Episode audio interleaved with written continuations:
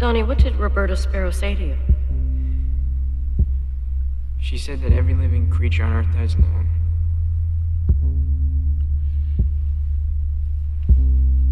How did that make you feel?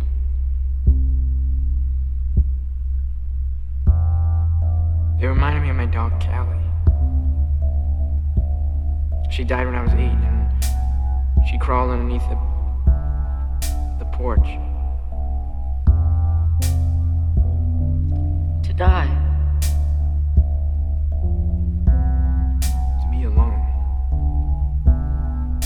Do you feel alone right now?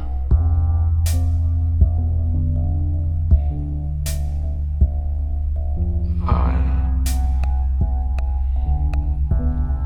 I mean, I'd like to believe I'm not, but I just. I've just never seen any proof, so I. I just don't debate it anymore, you know? It's like I could spend my whole life debating it over and over again, weighing the pros and cons, and in the end, I still wouldn't have any proof, so I just. I just don't debate it anymore.